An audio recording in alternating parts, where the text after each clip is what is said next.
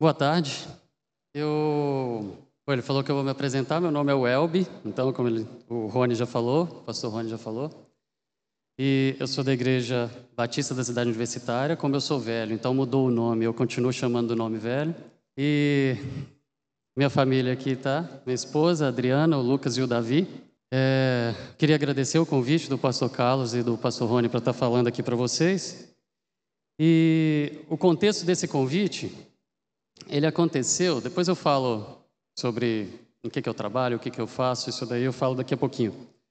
Mas o contexto do convite, e que é o motivo do que a gente vai estar falando aqui nesses três dias, foi como eu conheci o pastor Carlos. E a gente estava numa conferência do Ministério de Adolescentes lá da igreja, no ano passado, foi ano passado, né? Que o assunto era genética não, pecado e a genética do comportamento humano. Eu sou geneticista, sou pesquisador na área de genética, eu fiz biologia na Unicamp, mestrado e doutorado em genética e sou pesquisador em genética humana, trabalho lá. E então eu estava falando do que eu, da minha área de atuação. O trabalho era esse, a, a, o tema era esse. A gente está falando sobre comportamento, sobre a influência da genética sobre o nosso comportamento. Mas aí depois que terminou a palestra, a gente conversou, nós sentamos para conversar. Conversei um pouquinho com o pastor André, com o André não, o pastor Carlos e o André, o filho dele.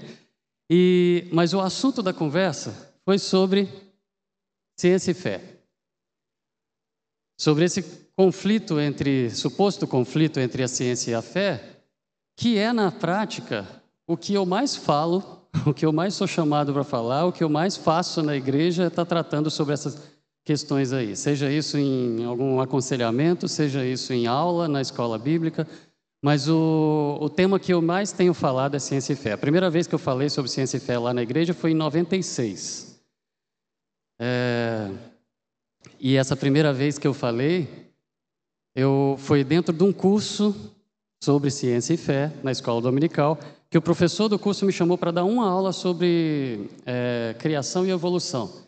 E esse professor, ele é, até hoje, professor de zoologia do curso de biologia lá da Unicamp, era meu professor na Unicamp.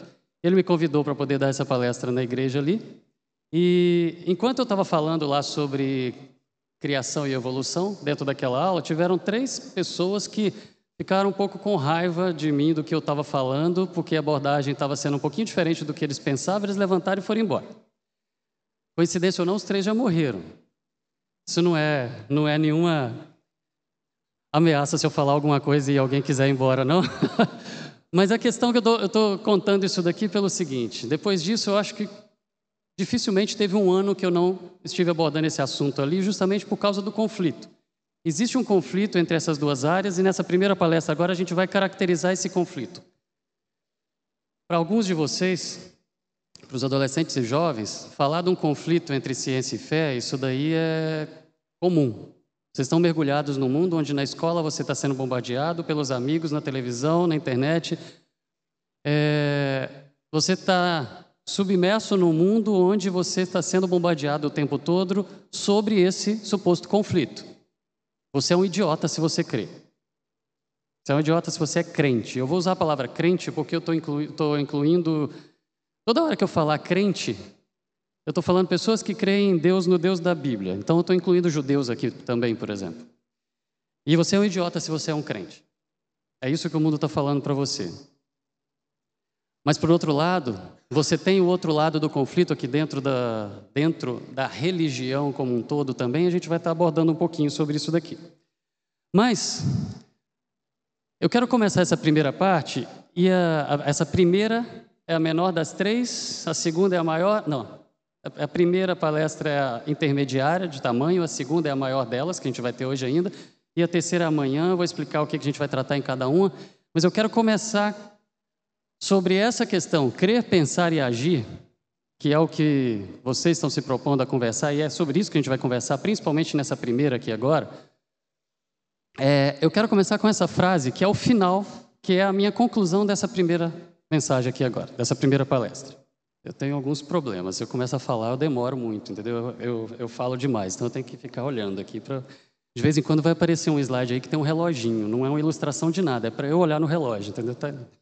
Eu queria afirmar para vocês o que eu quero concluir com essa primeira parte aqui. Crer, acreditar, não é, apesar do que o mundo está falando para a gente, não é sinônimo de cometer suicídio intelectual. Não é ser idiota. A gente vai tratar por que isso. Mas também pensar, ter questionamentos, ter dúvida. Aqui dentro. Fazer perguntas. Fazer perguntas para esse livro aqui, falar: será que é mesmo? Não é também cometer suicídio espiritual. As palavras que estão nesse livro aqui, elas são tão fortes que elas estão há milênios aí, elas ainda estão resistindo. E se tiver vida nesse mundo por milênios ainda, elas vão continuar resistindo. Não é você que vai fazendo perguntas para esse livro e duvidando que você vai derrubar as palavras desse livro. Você tem o direito de pensar, você tem o direito de questionar, você tem o direito de falar: será que é mesmo? Vai atrás das respostas, você vai encontrar, e elas são fortes o suficiente para poder resistir. A gente vai tratar disso aqui e a gente vai fechar com essa conclusão aqui. Crer não é ser idiota, mas pensar, fazer perguntas também não é se afastar de Deus. Ok?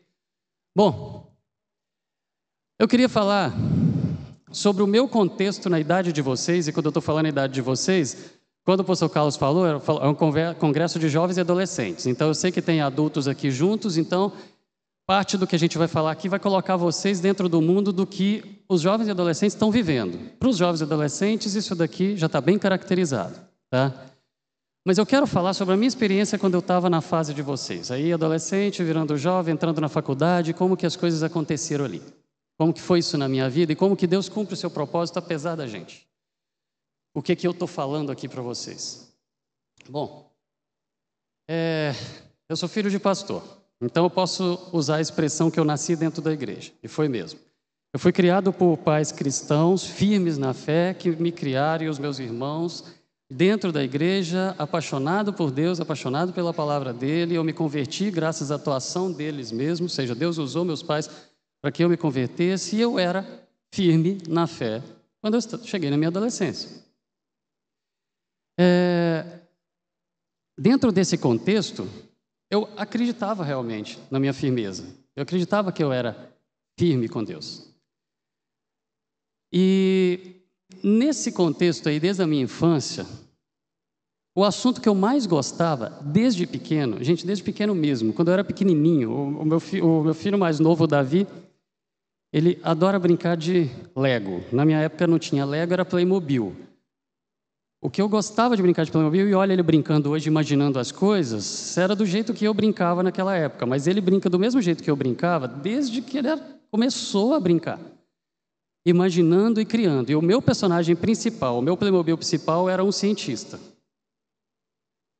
Ele pegou fogo, ele quebrou, eu colei de novo. Ele, eu tenho ele hoje na minha mesa lá na Unicamp, até hoje, todo remendado, mas era um cientista maluco que eu gostava de brincar.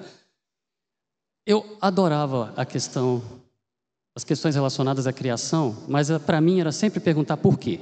Por que, que foi feito isso? Por que, que foi feito aquilo? Por que, que foi assim? Por que, que foi assim? O como, o como era uma palavra que não saía da minha boca. E eu era chato, e eu lembro do tanto que eu ficava enchendo a paciência da professora na escola dominical quando ela falava sobre a criação que Deus fez, eu ficava sempre perguntando a mesma coisa. Tá, mas como foi que ele fez?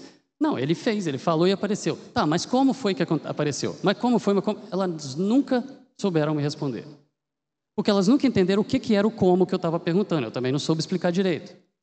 Mas a ideia que eu tinha, aquela história, aquele texto que trata lá do Vale dos Ossos Secos, que ia falando primeiro aparecer os ossos, depois os músculos, depois a pele e tal, eu queria entender o processo. Eu queria saber, tá, como foi que Deus falou? Porque eu leio Gênesis 1, não falo como, falo o que, que ele fez, mas não fala como. E a professora não me respondia o como.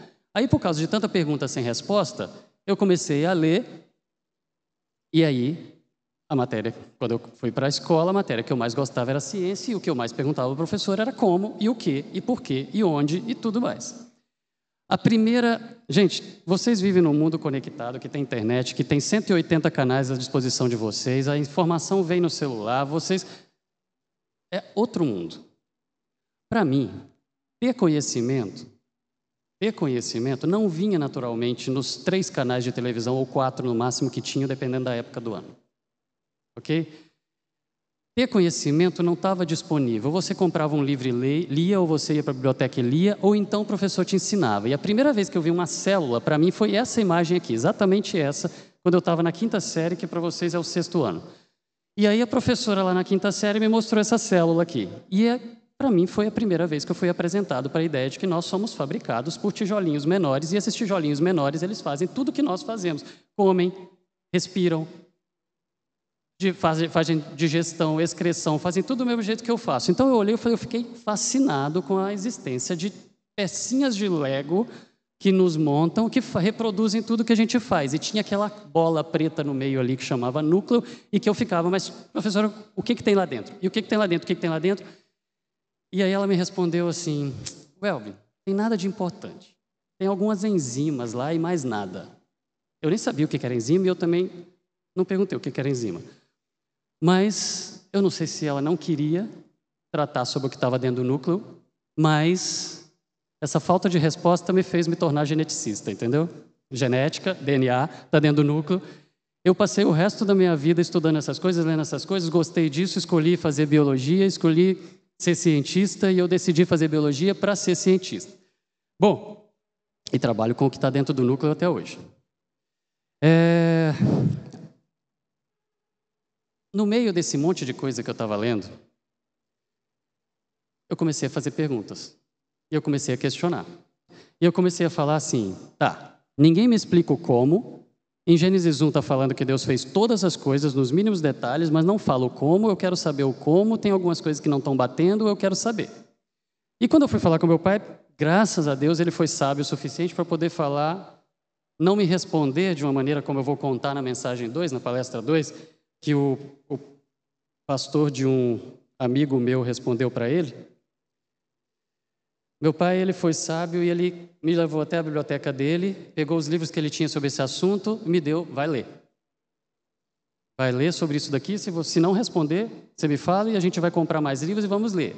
Gente, não tinha internet, não tinha televisão direito, não, televisão era só quatro canais, programa para criança era só de manhã e era só desenho animado, não tinha Globo Repórter, não do jeito, no formato que a gente tem hoje, não, tem, não tinha. Discovery Channel, gente, foi muito tempo depois. Bom, é, aí eu comecei a ler sobre criação, sobre criação, sobre criação, e o livro mais grosso que eu li até a minha juventude foi esse aqui, O Dilúvio de Gênesis, do John Whitcomb e Henry Morris. Um livro clássico sobre origem, sobre criação, da década de 60, e que não me deu as respostas sobre o processo. Continuava assim, estalando o dedo e Deus tinha falado e tudo tinha aparecido pronto e eu não estava achando as respostas. Mas eu continuei lendo, eu continuei lendo e eu não achei essas nada muito satisfatório até que eu entrei na faculdade. Dá para entender por que eu fui fazendo as escolhas que eu fiz. Mas aí, quando eu decidi ser cientista e eu quero desvendar essas coisas, eu quero entender essas coisas e tal, já existia um texto sobre isso, mas eu só não encontrei esses textos porque não apareceram nas livrarias por onde eu passei. Mas aí eu decidi, vou ser cientista, para eu ser cientista, eu tenho que fazer biologia, para ser cientista nessa área eu tenho que fazer biologia, mas não é qualquer curso de biologia que eu vou conseguir ser cientista. Então, onde que vai? A, B, C, D, beleza, escolhi. Eu vou prestar vestibular ou na UFMG em Belo Horizonte ou na Unicamp em Campinas. Aí eu fui fazer um cursinho em Belo Horizonte, eu sou mineiro, fui fazer um cursinho em Belo Horizonte que preparava para o vestibular da UFMG, que era completamente, mas completamente diferente do vestibular da Unicamp. Eu preparei para o vestibular da UFMG, eu fiz o vestibular da UFMG, eu saí da prova da UFMG com certeza absoluta que eu tinha quase gabaritado que eu tinha passado. Conferi o gabarito, nossa, passei num dos primeiros lugares. Beleza. E fui fazer a prova da Unicamp, que, pelo amor de Deus, era muito diferente aquilo, eu não estava preparado para aquilo, eu saí com certeza absoluta de que eu não passei. Aí saíram os dois resultados, no intervalo de poucos dias. O da FMG eu não passei. Eu fiquei abismado, falei assim, não tem como não ter passado, eu fiz as contas, eu estava com o gabarito. Mas aí logo depois saiu o resultado do vestibular da Unicamp e eu passei. Falei, bom, então Deus quer que eu vá para a Unicamp, porque eu tinha certeza que eu não tinha passado lá. E eu, o negócio deu errado, na Unicamp eu passei em nono lugar. E na UFMG eu não passei. Eu não fui brigar. Se eu tivesse ido brigar, entrado com recurso, talvez eu tenha descoberto o que aconteceu. Mas eu vim para cá. Aí eu vim para São Paulo, vim para a Unicamp, cheguei, fui estudar dentro da Unicamp para ser cientista e resolvi não brigar pelo resultado do vestibular de lá da UFMG. E aí, quando eu caí dentro da universidade, a palavra que eu uso para poder descrever é inferno. Porque, gente, você é um idiota, você é escrachado, você é rejeitado, você é criticado, você é perseguido, você é tudo se você crê. Então, um crente dentro da universidade é um inferno. Só que lá dentro, na matrícula mesmo, já na fila da matrícula, eu recebi um panfleto convidando para uma reunião de um grupo evangélico, um grupo de estudantes cristãos que se reuniu para poder ajudar, andar junto, se proteger, estar tá ali, beleza? Esse grupo mesmo fazia várias atividades e quando estava fazendo atividade, para vocês terem uma ideia, tinha os grupos cristãos e os grupos anticristãos. O grupo cristão fazia uma campanha da, do agasalho, o grupo anticristão, que chamava Sindicato dos Messias, ia lá e fazia uma para poder mostrar que ateu também fazia é, campanha do agasalho. Aí o grupo de cristãos divulgava e colocava, colocava cartazinho da Páscoa, eles vinham e colocavam do lado um cartazinho de Jesus vestido de coelhinho e coisas do tipo, e tirando sarro, tirando onda e perseguindo. Foram anos de briga ali. Bom, mas uma coisa me surpreendeu. Naquela época me surpreendeu, hoje para mim está muito claro, e até o final da noite de hoje, com as duas palestras, vocês vão entender por que está muito claro isso.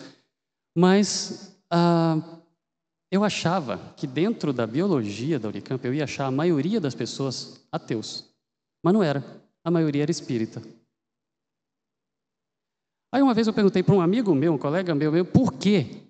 E ele falou assim: porque o espiritismo não é religião, o espiritismo é ciência. Então, como é ciência, aí eu tô lá.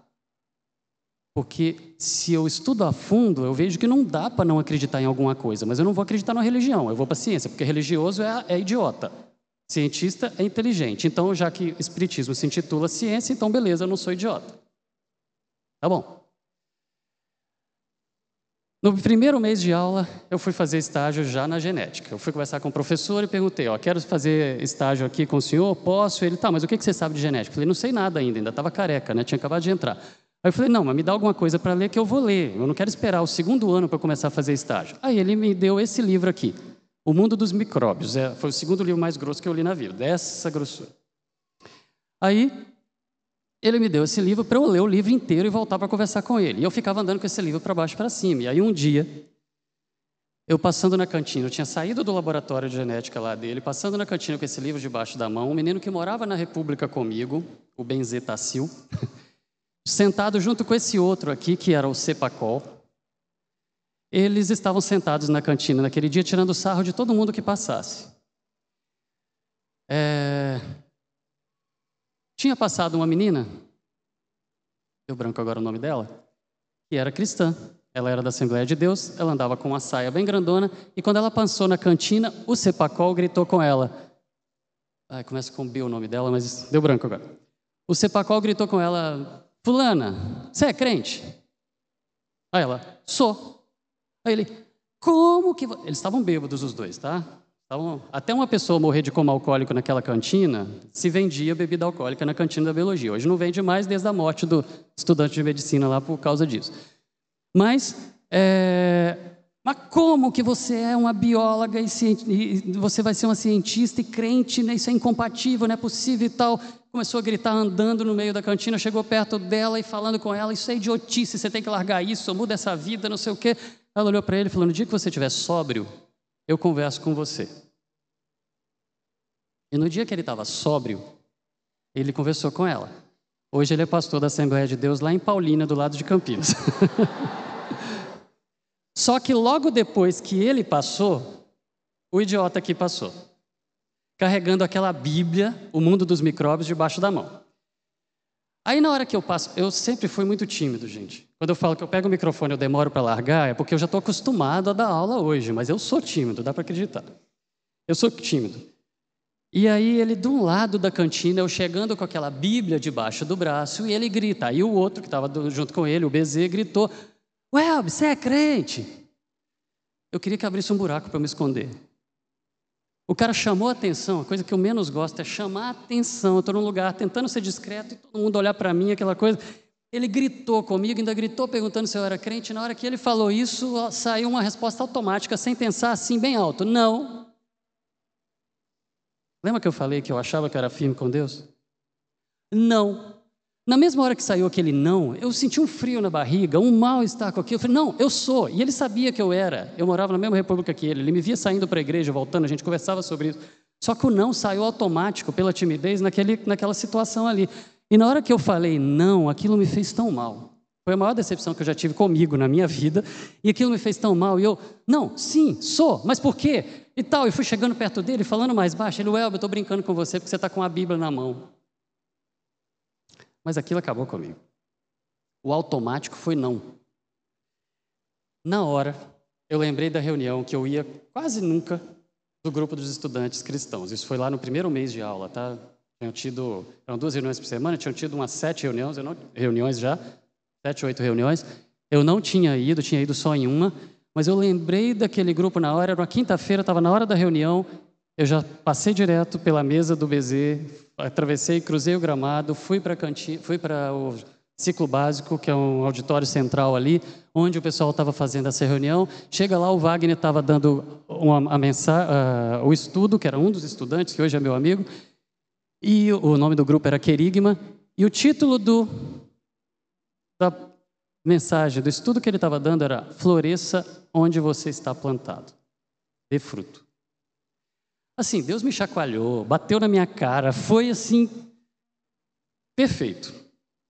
Aquela brincadeira do BZ, aquela decepção minha comigo e o estudo do Wagner me deram um chacoalhão que eu percebi o seguinte: ou eu caio de cabeça no meu compromisso com Deus aqui dentro, ou essa firmeza que eu acho que existe, ela vai para o ralo. Eu não vou continuar firme aqui. E eu caí de cabeça. Me comprometi de verdade, mas eu precisei falar que eu não era crente na frente de todo mundo, sem perceber, saiu automático para eu ver o que estava acontecendo e estava minando ali no primeiro mês de aula. Bom, eu não sei qual é a sua crise, não sei quais são suas dúvidas. A gente vai tratar de algumas aqui gerais, nesse resumo aqui de três, três mensagens. Eu vou falar de onde elas vieram, mas Faça as perguntas certas, vá atrás das respostas, leia, escreva, se comunique. Eu vou colocar meu e-mail para vocês. Pode mandar e-mail se não tiver algumas respostas que não foram dadas aqui, perguntas que vieram depois. Vão atrás, pense, questione, vá. Quanto mais perguntas você fizer, mais firme a sua fé vai terminar. Ok? Faça as perguntas. Não precisa esconder, não precisa ter vergonha de perguntar. Descubra qual é a sua missão, descubra qual é o seu propósito, firme os seus pés na rocha e vá firme. Agora, pensando nisso, pensando no ficar firme e tratar de dúvidas e perguntas que precisam ser feitas, eu queria falar com vocês sobre o que, que a gente vai tratar aqui. Lá na, na igreja, eu falei que eu falei pela primeira vez sobre ciência e fé em 96. De lá para cá, quase todo ano eu falo. Isso foi virando, acrescentando. Mais palestras, mais palestras, mais assuntos. Virou um curso, depois viraram dois cursos. Tem hoje dois, três cursos, mas dois bem focados nesse tópico, ciência e fé. Cada curso com oito aulas de uma hora e meia cada uma das aulas, onde a gente vai tratar sobre questões relacionadas à ciência e fé, às escrituras. Então tem muita coisa para poder falar ali. O que que nós vamos falar aqui em três palestras, duas hoje e uma amanhã de manhã? Um resumo do segundo curso, que são oito aulas de uma hora e meia. Então vai ser bem resumido. Vão ter coisas que eu vou só citar aqui, que eu vou falar para você, que pode ser que gere algumas dúvidas, que depois vai atrás, manda mensagem, pergunte, não tem problema. Mas se você quiser assistir esse curso, ele está gravado e está no site da igreja. Depois eu posso passar isso para vocês também, posso passar o link, se vocês mandarem e-mail, eu mando o link direto das aulas. Não tem problema nenhum, tá bom? Mas são três mensagens que vão resumir esse curso inteiro, onde a gente vai tratar o quê? Aqui a gente está caracterizando qual que é o problema entre ciência e fé, Daqui a pouco, mais tarde, a gente vai falar que a. Se você está em crise, é a mais importante. Ok? Que é o neoateísmo e os seus principais argumentos, ou seja, tudo que você está sendo bombardeado, se não está, vai ser na escola ou na faculdade, tudo, se resume em alguns argumentos-chave e nós vamos respondê-los aqui, na segunda mensagem. E amanhã nós vamos voltar para a Bíblia e aí eu vou mostrar para vocês por que, que eu estou falando que você pode perguntar à vontade para esse livro, você pode duvidar à vontade se você for sincero, se você for honesto com você mesmo. e for atrás das respostas, que esse livro se garante. Então a gente vai falar sobre o quanto esse livro se garante amanhã, tratando sobre criação, sobre origens, tá? Só em Gênesis 1 e 2 aqui a gente vai estar tratando amanhã nessa terceira mensagem. Na segunda sobre o ateísmo e agora sobre o problema para quem não tiver totalmente contextualizado sobre ele ali. Tá, então onde que está o problema? Onde que está o problema entre ciência e fé? Se você já está sendo bombardeado, você já deve estar tá percebendo, mas eu quero caracterizar, ou seja, eu quero desvendar o que está por trás, nas entrelinhas do problema.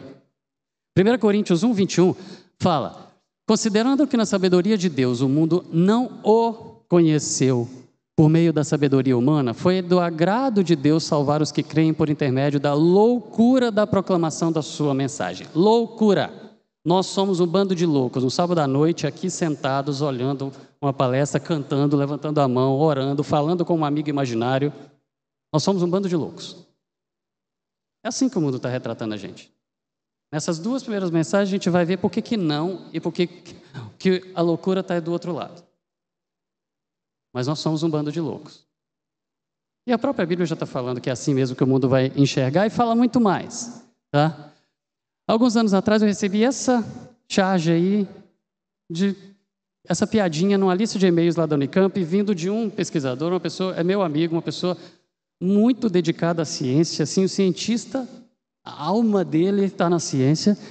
O cara é extremamente espiritualista. Lembra que eu falei que a maioria lá é espírita? Você vai na casa dele, tem santo de tudo quanto é religião que você possa imaginar, para todo lado na casa. Ele é todo místico, ele, ele tem mandinga para tudo, ele acredita num monte de coisa, mas na universidade ele é ateu. Quando ele está dando aula, ele é ateu. Quando ele está fazendo os discursos dele, argumentando, conversando, ele se coloca como ateu. Porque ser ateu é inteligente. E aí ele mandou isso aqui numa lista de e-mail. E a ideia é o quê? A ciência contra todo o resto. A humanidade, quando se depara com a necessidade de respostas, com perguntas que precisam de respostas, a grande massa escolhe o caminho mais simples, mas errado, e vai todo mundo para o abismo. Alguns poucos, raros, privilegiados, fantásticos, inteligentíssimos, sabe assim, é, eventos da natureza, que são os cientistas, tá? É essa é a ideia. Pegam um livro, começam a ler e vão. Por um caminho solitário, tortuoso, isolado, criticado, perseguido, mal compreendido, longo, mas é o complexo, mas é o certo. Poucas pessoas escolhem o que é certo porque é difícil. A maioria escolhe a resposta simples, boba, amigo imaginário e vai para o abismo. Errado. Ok, quando ele mandou isso daqui, aí eu fui respondi para ele o seguinte: falei, beleza, entendi. Nós estamos aqui, né? Está falando que quem escolheu a ciência está aqui. Olha o final do caminho, onde que está caindo. E depois, o que, que acontece? Ele nunca mais mandou piadinha. Mas a ideia é essa mesmo. Ele pode não ter mandado, mas pensa. A ideia é essa mesmo. Richard Dawkins, que é considerado um dos três homens mais inteligentes do mundo e é considerado o papa do ateísmo moderno, ele escreveu muitos livros, eu vou falar muito dele aqui, mas a ideia dele, no, livro que, ele, que é chamado A Bíblia do Ateísmo Moderno, que é o livro que chama Deus um Delírio, ele fala que a crença é algo para os desprovidos de intelecto, de mente fraca ou de cérebros de desenvolvimento medianos. Em outras palavras, a crença é para os idiotas, é para os burros, é para os que não sabem nada, é para os que acreditam em história da carochinha ou em amigos imaginários. Ok? Tudo bem. Livros falando essas coisas nascem a todo momento.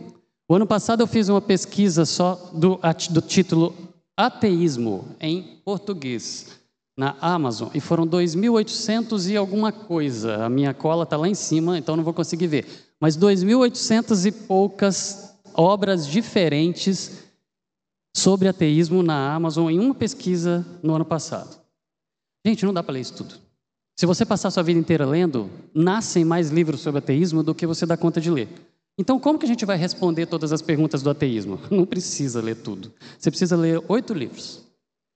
Porque, na realidade, tudo que se publica sobre ateísmo no mundo hoje, está desde livros de escola até livros paradidáticos, revistas e tudo mais, e vai pela internet e tudo, tudo se resume a poucas obras que hoje são chamadas obras do neo-ateísmo, que foram publicadas de 2000, do ano 2000 para cá, que sintetizam, que reúnem, que reciclam argumentos velhos, mas todos os argumentos ateístas estão ali, escritos muito bem, escritos por pessoas muito boas para o que fazem, vou falar deles, mas essas obras estão ali preparadas para poder te convencer e te tornar um ateu convicto.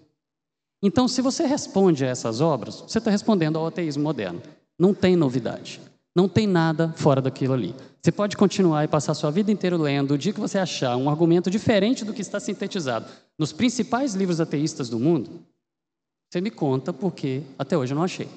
Todos os argumentos estão ali. A primeira das obras é do Sam Harris, que publicou em 2004 O Fim da Fé. Ele é americano, vou falar mais dele na segunda parte. E ali o resumo da obra dele, ali do livro, ele fala que a religião é um impedimento para o progresso. A sociedade ia estar bem melhor se não existisse religião. A religião é um impedimento para o progresso em relação a abordagens mais esclarecidas da ética e da espiritualidade. A religião é um atraso para a humanidade. Quando esse livro foi publicado, a ideia que ele estava trazendo é isso aqui, ó. Olha a história da religião e olha a história da ciência. Em 1611, os crentes estavam lá ajoelhados nas suas igrejas orando. Em 2012, os crentes estão lá ajoelhados na sua igreja orando. E a ciência continua evoluindo. Em 1611, ainda estavam olhando para os astros. Em 2012, tem um robozinho explorando Marte. A ciência está evoluindo e a fé está ficando. Era essa a ideia do livro dele. Quando ele foi publicado, ele foi para o top 10 do New York Times, ou seja, os livros mais vendidos e mais lidos nos Estados Unidos, e foi no mundo também, durante 33 semanas. Bombou. Aí em 2006, dois anos depois, o Richard Dawkins publicou a Bíblia do Ateísmo, que chama Deus um delírio, a ideia de que a humanidade está delirando por acreditar em Deus, tá bom? E nesse livro ele fala que a humanidade sofre de um delírio coletivo por acreditar num Criador em pleno século XXI. Esse é que é considerado o Papa do ateísmo e um dos três homens mais inteligentes do mundo. Tá? Bom, quando ele publicou Deus um Delírio, esse livro foi um dos dois mais vendidos em 2006 no mundo. O fato de ter publicado esse livro fez com que aumentasse 50% a venda de livros ateístas na Amazon. E até a venda de Bíblia subiu 50% com a publicação do Deus no Delírio. Porque o pessoal começava a ler e ele criticar. Gente que não lia a Bíblia comprou pela Amazon. Deixa eu ler para poder ver o que é isso. Ok? Ficou no top 10 do New York Times por 39 semanas e depois que saiu do top 10 ainda continuou em rankings menores por mais 37 ou 36 semanas ainda. E é, até hoje, o livro ateísta mais vendido e mais lido do mundo. E é tido como o melhor livro ateísta do mundo. Os melhores argumentos, segundo o próprio autor, e a gente vai destrinchar isso depois. É chamada a Bíblia do Ateísmo. Beleza. O Sam Harris, quando ele publicou O Fim da Fé, ele foi bombardeado. Estados Unidos, cheio de crente, todo mundo começou a descer a lenha nele. Ele ficou com raiva e publicou em 2006, no mesmo ano, do Dawkins, publicar O Deus e um Delírio, ele publicou Carta a uma Nação Cristã. Era uma resposta a todas as críticas que estavam fazendo a ele ali nos Estados Unidos. E ele falou: gente, para aí, né? Chegou a hora da gente poder falar livremente sobre a fé de qualquer um sem ser perseguido. O que, que é isso? Está na hora da gente questionar a fé religiosa sem problema. Olha, em que século nós estamos? Então, foi essa a ideia do livro dele. Também ficou por 11 ou 12 semanas, se não me engano no top 10 do New York Times. Aí veio Deus Não É Grande, em 2007, do Christopher Hitchens. Esse livro aqui, ele trata a religião como um envenenamento para a humanidade, falando que religião envenena tudo e acaba com tudo. A religião organizada, igreja, como nós estamos aqui, ela é violenta, irracional, intolerante, racista e incentiva o fanatismo. Quando ele publicou esse livro, foi para o top 10 do New York Times por semanas também. E aí, em 2012, o Richard Dawkins publicou mais um livro. No Deus no Delírio, ele fala que a coisa é um absurdo. É você chamar uma criança de uma criança cristã, de uma criança muçulmana, de uma criança judia. Por quê? Porque uma criança é uma página em brancos, que os pais deveriam deixar a criança crescer, sem ensinar nada para ela, quando ela fosse adulta, ela decidiu que ela queria ser. Ela queria ser.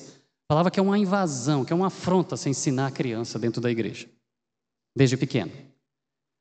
Só que, de 2006 a 2012, ele achava que ele teria conseguido muito mais adeptos, que ele chama de convertidos, para o ateísmo, é, do que ele tinha conseguido. Quando ele viu que não estava dando certo a estratégia dele de escrever para adulto e transformar um adulto crente em adulto ateu quando terminar o livro, ele fala isso nesse livro, que a proposta dele é você começar crente e terminar o livro ateu. Nesse livro, ok? Mas como não estava dando certo para adulto, ele resolveu fazer de conta que ele não tinha escrito naquele livro que é uma afronta ensinar a criança a acreditar em alguma coisa sobre espiritualidade. Aí ele publicou Richard Dawkins para criança. A magia da realidade. Mudou a estratégia. Vamos trabalhar a cabeça das crianças desde cedo, então, porque aí quando elas crescerem, elas vão ser ateias. Ok? Se você não conhece o Richard Dawkins, você já leu o Richard Dawkins. Você já leu na escola, você já leu isso na internet, você já viu isso em desenho animado, você já ouviu frase dele, tá para todo lado. Para todo lado. Ele é a pessoa hoje mais influente no mundo a respeito de ateísmo. As coisas, as palavras dele estão borrifadas por aí, sem nem acompanhar o nome dele. Nesse livro ele fala que como podemos saber o que é a verdade e o que é a mentira naquilo que nos ensinam. E ele ah, defende nesse livro, para criança, que toda religião é um mito. Beleza. Nesse livro também ele fala que a ideia de que existe um Criador é uma falsa crendice mantida diante de fortes evidências contrárias. E ele fala quais são as fortes evidências contrárias que a gente vai ver na palestra 2. Tá? Gente, isso está espalhado para todo lado. Não tem como fugir. É o mundo que nós estamos e nós estamos submersos nele. Ok? Isso está em literatura infanto-juvenil, desenho animado, seriado, documentário, livro para didático, livro didático. Vai, vai abordar isso na escola, não tem jeito. Está lá. E a ideia é sempre de que a humanidade já evoluiu, ao ponto de poder jogar fora esses mitos aqui. Está aqui, no caso, representado as três maiores religiões do mundo. Certo? E se você mantém sua fé, mesmo diante dessas fortes evidências contrárias, você é um idiota. Você é um estúpido, você é um insano. 1 Coríntios 1,18 fala justamente isso: que a mensagem da cruz é loucura para os que estão sendo destruídos, ou seja, para quem está fora, é loucura mesmo. Beleza, não tem nada diferente do que Deus já tinha preparado a gente para isso. Tem outros tipos de abordagens, abordagens que vão jogar mais para emoção. Pensa na música do John Lennon. Imagina um mundo sem religião. O World Trade Center estaria ali. O Einstein não seria criticado. Tá?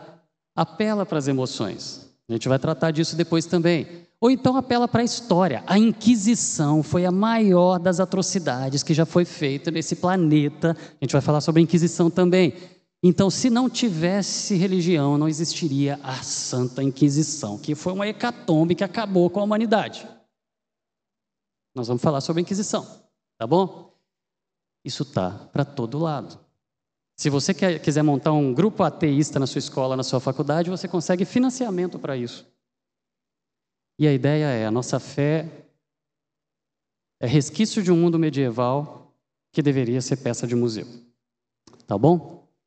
Bom, o que a Bíblia fala é que não é para a gente ficar enganado. Não se engane. Se algum de vocês pensa que é sábio, segundo os padrões desse mundo, deve se tornar louco para ser sábio. Porque a sabedoria deste mundo é loucura aos olhos de Deus. A sabedoria do mundo é loucura aos olhos de Deus. Então, podem nos chamar de loucos. É isso mesmo que já era previsto. Se você é sábio diante de, de Deus, se você está aqui, você é chamado de louco. Você é um idiota. É isso mesmo. É assim o mundo. É assim a batalha que está existindo desde o início da, da origem da humanidade. Desde que o pecado entrou no mundo. E é isso que está acontecendo. É isso que Deus já sabia e Ele já nos preparou para isso. Ele escreveu textos específicos sobre essas coisas, nos orientando como fazer. Você quer ser sábio? Você vai ser louco. Ou então, de uma forma mais polida, você vai ser um idiota útil, que é como um crente dentro de uma universidade é chamado. Agora, se você não passa por essas coisas, você tem ali a sua fé, você está quietinho lá, você está feliz com ela, você está resolvido, você não tem problema, você está um pouquinho fora da realidade. Pelo menos daqui os nossos jovens e nossos adolescentes e pré-adolescentes passam. Os nossos jovens e adolescentes, eles são o alvo de um movimento organizado que a gente vai ver na palestra 2, que começou ali em 2000, com aqueles autores que eu já citei, e que trabalham intensamente para poder te convencer de que você é um estúpido se você crê. Tem algumas pesquisas que mostram alguns dados que são bem assustadores para a gente ali. Estados Unidos, que é considerado a nação, nação cristã, por exemplo, a previsão é que em 2025 seja já uma nação pós-cristã. A maioria não é, não vai ser mais cristão. E no Brasil é diferente? Não, não é. De 52, a, dependendo da região do país, de 52 a 70% dos jovens que estão dentro da igreja vão embora depois que alcançarem sua independência, vão abandonar a fé. Dos jovens que respondem que são cristãos, quando estão dentro da igreja, 87% deles se declaram ou católicos ou evangélicos, no Brasil.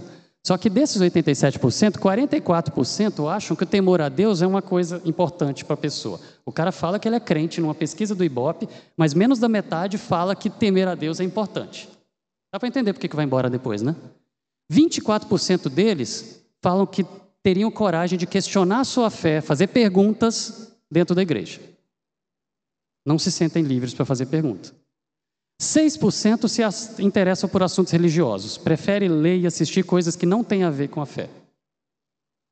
Dá para entender por que vai embora, né? E 2% falam que presta atenção no que o pastor está falando aqui na frente. Gente, a Barna, que é um grupo que faz algumas pesquisas grandes e sérias sobre essas questões religiosas também, fez um trabalho pegando adolescentes quando entraram na faculdade ou é, saíram de casa para estudar durante cinco anos em oito centros universitários diferentes e aqueles que entraram crentes e saíram não crentes e fizeram as perguntas do porquê. E dos números, dos motivos principais que surgiram ali, olha só: o primeiro, as igrejas tendem a ser superprotetoras. Eu não estava preparado para o mundo. Ah, número dois, a experiência do cristianismo era superficial. Só que olha o três e o quatro. As igrejas são antagônicas à ciência e a igreja é hostil com quem manifesta dúvida a respeito de questões relacionadas à ciência. Gente, dois dos quatro principais motivos para os jovens que deixaram, que abandonaram a fé quando saíram de casa, dois dos quatro principais motivos têm a ver com ciência. Dá para entender o conflito ciência e fé? Gente, o, o problema que existe aí é porque a ciência é tida como evidência, fato. A ciência lida com fatos, com coisas concretas. E a fé é associada àquilo que é cego, é a certeza do que não se vê. Você está acreditando em amigos imaginários. E a gente tem essa impressão que a gente está no meio de uma batalha de dois exércitos, mas nós não estamos em uma batalha de dois exércitos, mas numa batalha de pessoas, de poucas pessoas que fizeram suas escolhas de fé, mas que são extremamente influentes e que estão angariando pessoas para o seu lado para poder batalhar e lutar juntos. Oséias 11, 7 fala: Porque o meu povo é inclinado a desviar-se de mim. A gente está falando lá do Velho Testamento, milênios atrás. Já em 1 Timóteo, já há dois mil anos atrás, né? mantendo a fé e a boa consciência, ou seja, bem depois, já no Novo Testamento, séculos depois, mantendo a fé e a boa consciência, alguns rejeitaram e por isso naufragaram na fé. Lá atrás estava falando que o povo estava se desviando, séculos depois o povo estava se desviando, e aí agora em Timóteo fala que nos últimos tempos apostatarão alguns da fé. Estamos nos últimos tempos? Não sei. Mas ele está falando do futuro ali. E ele está falando que vão continuar abandonando a fé. Seja na história antiga, moderna, contemporânea, o abandono da fé, os questionamentos, as pessoas tentando fazer a cabeça para poder distanciar, elas continuam. E existe um trabalho organizado em função disso, para te convencer. E os argumentos são os que nós vamos falar daqui a pouco. Então, presta atenção e toma cuidado. Bom, qual que é a origem do problema, gente? O que está por trás do problema de ciência e fé? Está nesse texto aqui. Não se glorie o sábio na sua sabedoria, nem se glorie o forte na sua força, não se glorie o rico na sua riqueza, mas o que se gloriar, glorie-se nisso, em entender e em me conhecer. Eu vou voltar nesse texto já já para poder tirar dali o motivo disso. Mas sempre tiveram diferentes concepções de Deus na história. Era o Deus do ar, da terra, do trovão, do mar. Ok? E esses deuses, essas divindades, elas manifestavam, foram criadas pelo homem e elas manifestavam diferentes facetas da natureza humana. Ou seja, se Thor mente, eu posso mentir também. Se os deuses têm ciúmes, eu posso ter também. E aí justificam, com os deuses criados por homens, justificam a nossa natureza e a nossa maldade do nosso coração. A história do pensamento foi feita, gente, com pessoas que criam e pessoas que não criam, principalmente de pessoas que criam. Absolutamente, a maioria absoluta de pessoas que criam. A história do pensamento humano foi feita por crentes em Deus. Crentes, porque eu estou abordando, eu estou juntando outras religiões. Mas a história do pensamento humano foi feita por crentes em Deus, estava ali pesquisando, teorizando, questionando.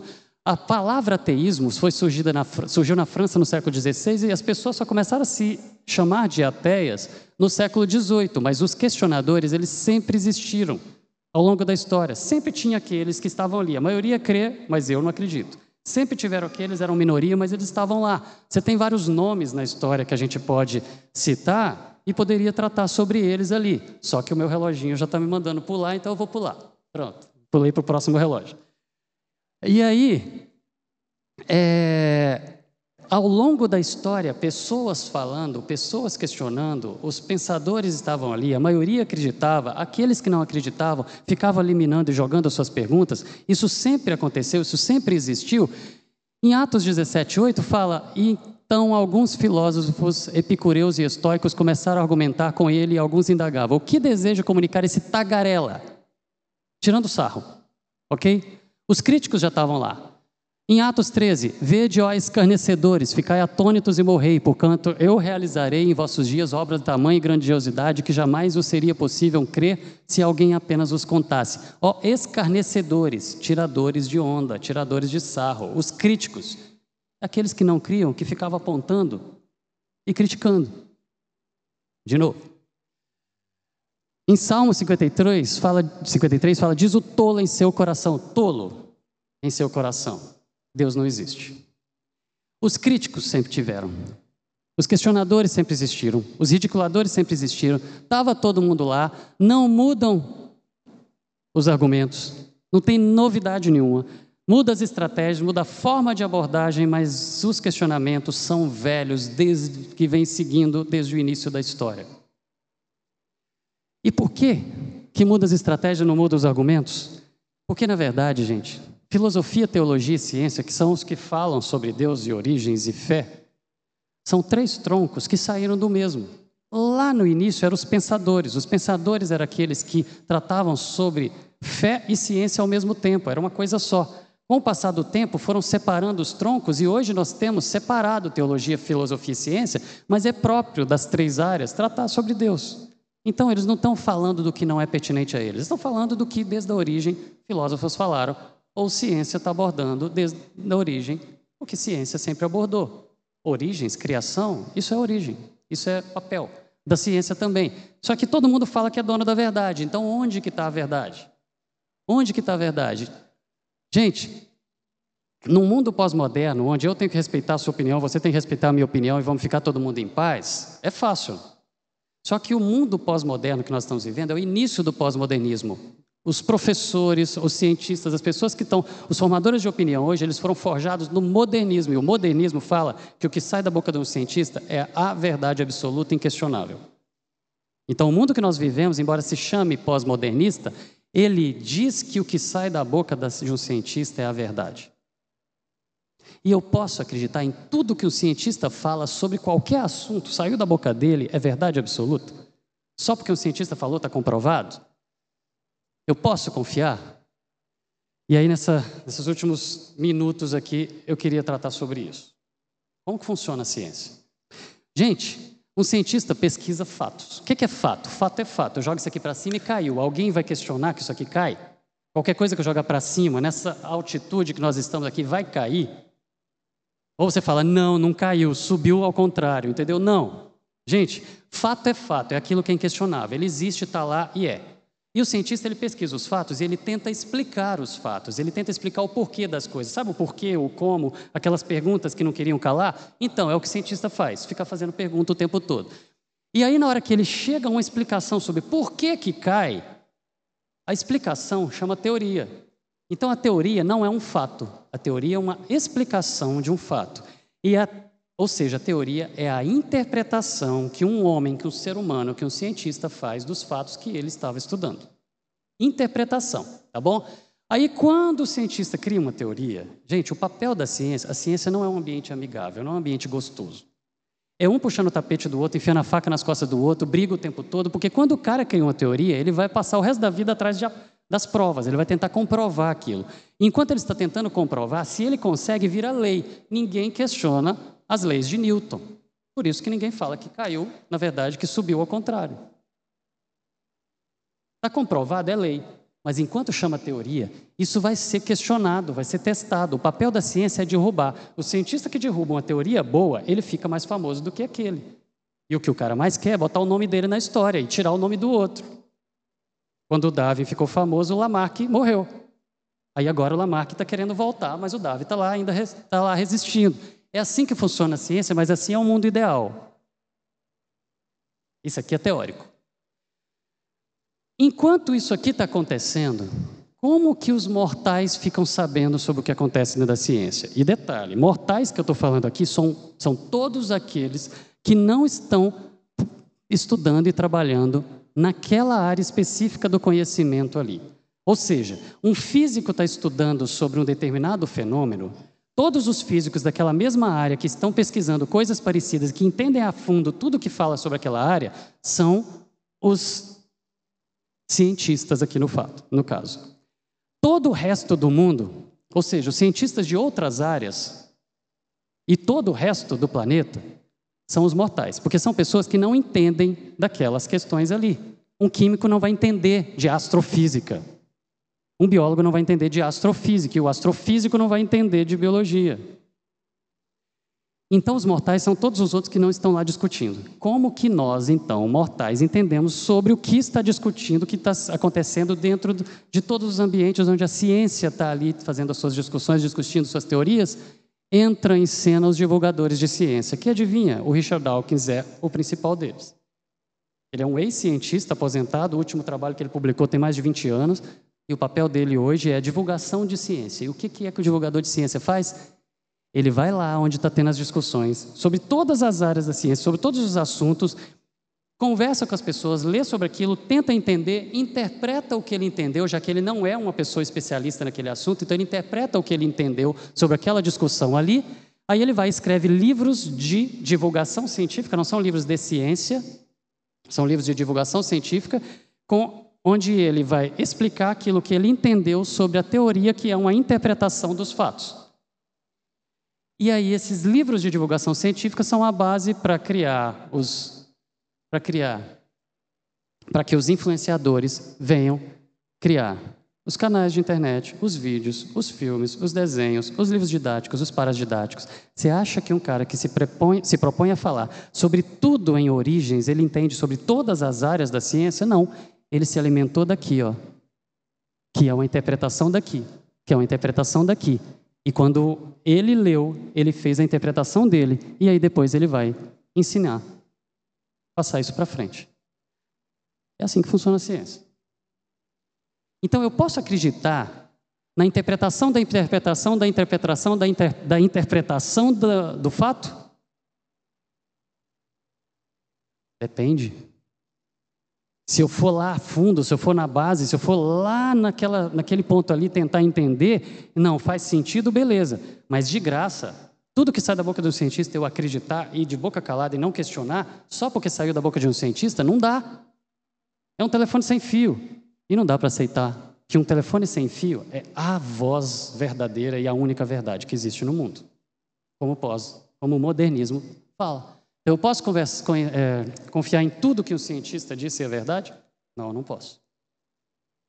No mínimo, eu tenho que dar mais crédito se é da área dele que ele está falando. Mas, normalmente, esses livros de divulgação científica falam de tudo.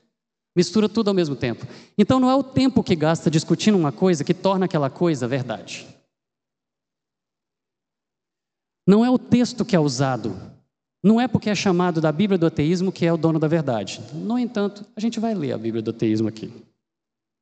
Tá? Mas não é porque está escrito num livro de alguém super famoso que é tido como super inteligente que é a verdade só porque saiu da boca dele. O cara é biólogo, ele fala de química, de física, de biologia, de matemática, de estatística, de astrofísica. Mas tudo bem.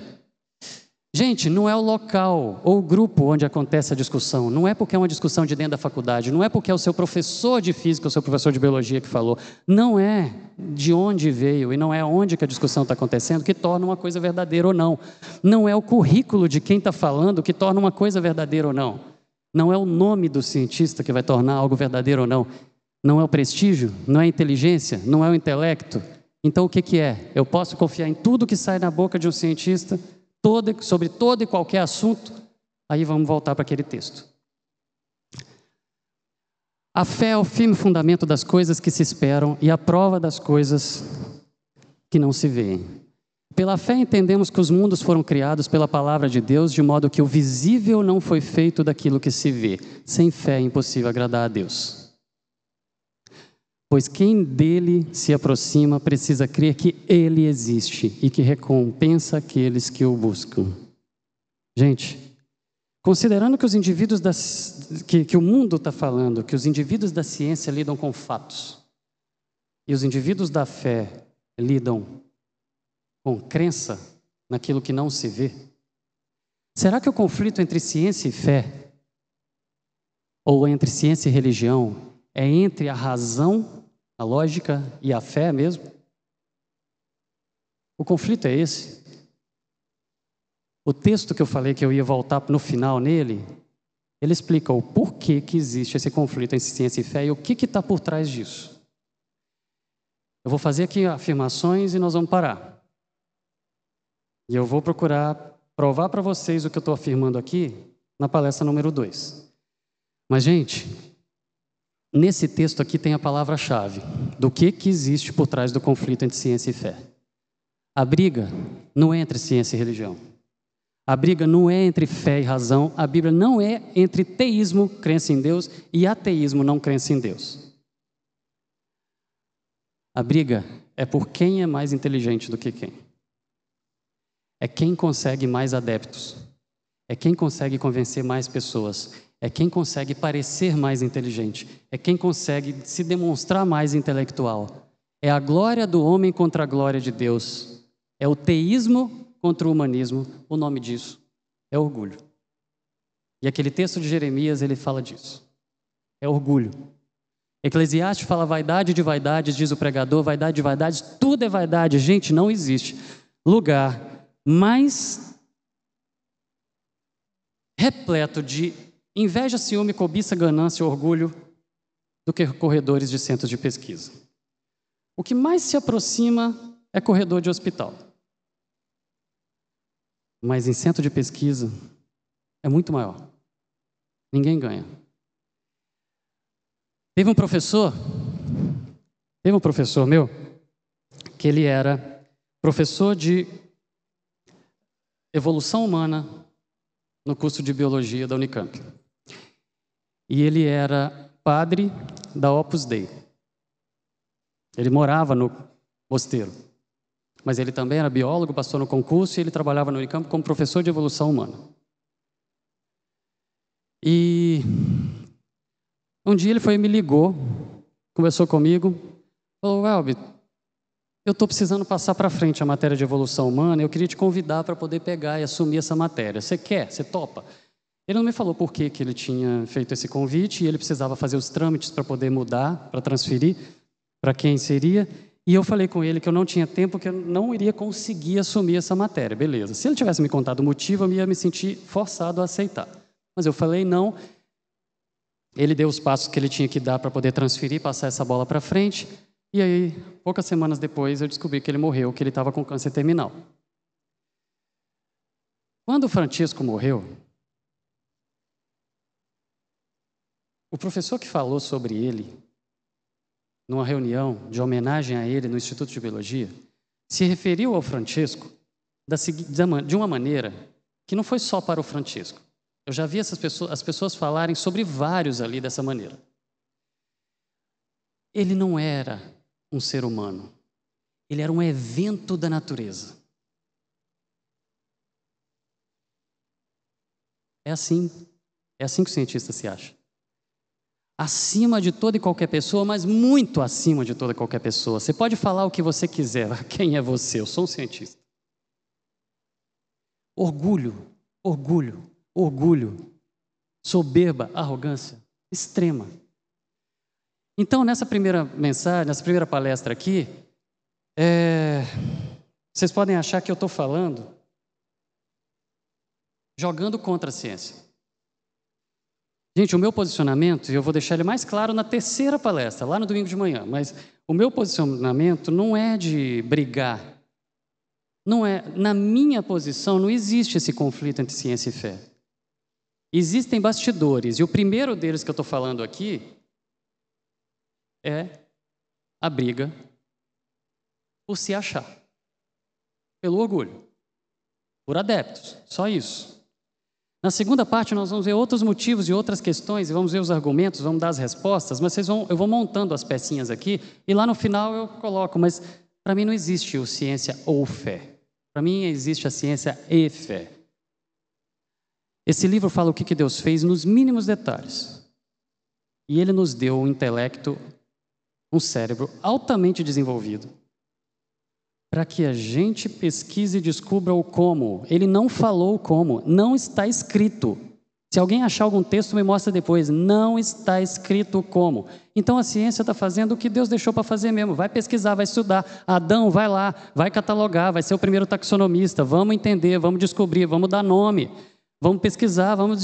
Gente, a sociedade foi construída em cima da pesquisa, em cima do conhecimento, do uso do cérebro, do procurar desvendar o que? O que Deus fez, o que Ele criou. É nosso papel ficar estudando. Ou vocês, vocês acham que quando a gente chegar no céu a gente fica lá tocando arpinha? A gente vai continuar estudando, nós vamos continuar desvendando, nós vamos continuar entendendo, porque tem tanto para entender que na eternidade a gente ainda não vai chegar lá a entender tudo. Fechando então, como eu comecei, Crer não é suicídio intelectual. Você não é um idiota porque você acredita. Você não é um idiota porque você, não, porque você acredita. E você vai ter mais convicção dessa frase depois da segunda palestra. E você pode sim fazer suas perguntas. Você pode duvidar. Pergunte para os seus pais, pergunte para o seu pastor, pergunte para o para os seus pastores, para os seus líderes, discipuladores, para os seus professores. Vão atrás, leiam, pesquisem, procurem. Porque Deus fala em 1 Pedro 3,15 o que Ele espera da gente em relação a essas questões. Santifiquem Cristo como Senhor no coração. Estejam sempre preparados para responder a qualquer que lhes pedir a razão da esperança que há em vocês. O que o mundo está fazendo é exigir da gente resposta. Ah, você acredita? Você é um idiota. Por que você acredita? Não existe isso. É, é amigo imaginário, é a história da carochinha. Ah, é um velhinho de barba branca lá em cima jogando raio. Gente, o mundo está pedindo para você responder a razão, a lógica, a coerência da sua fé. E o que Deus está falando é que a gente tem que estar tá bem preparado para isso. Então, Deus foi o primeiro a mandar você pesquisar. Deus foi o primeiro a mandar você questionar e perguntar. Porque quanto mais você estudar para poder tentar entender, esse livro se garante e você vai estar preparado para dar as respostas. É isso que a gente está fazendo aqui. Tá bom? É... Não se enganem. Seja na escola, seja com amigos, seja num filme, num desenho animado. Se você tiver uma mente fechada por pura ignorância, porque você não conhece, porque você não foi atrás, numa disputa qualquer intelectual, ou na hora que apresentarem para você os argumentos, se o argumento tiver uma impressão de ser bem fundamentado, uma aparência de bem fundamentado, você cai. Discursos aparentemente bem fundamentados te levam muito fácil, se você não estiver bem preparado. Tá bom? Então, daqui a pouco a gente conversa sobre quais são esses argumentos que eles falam aí.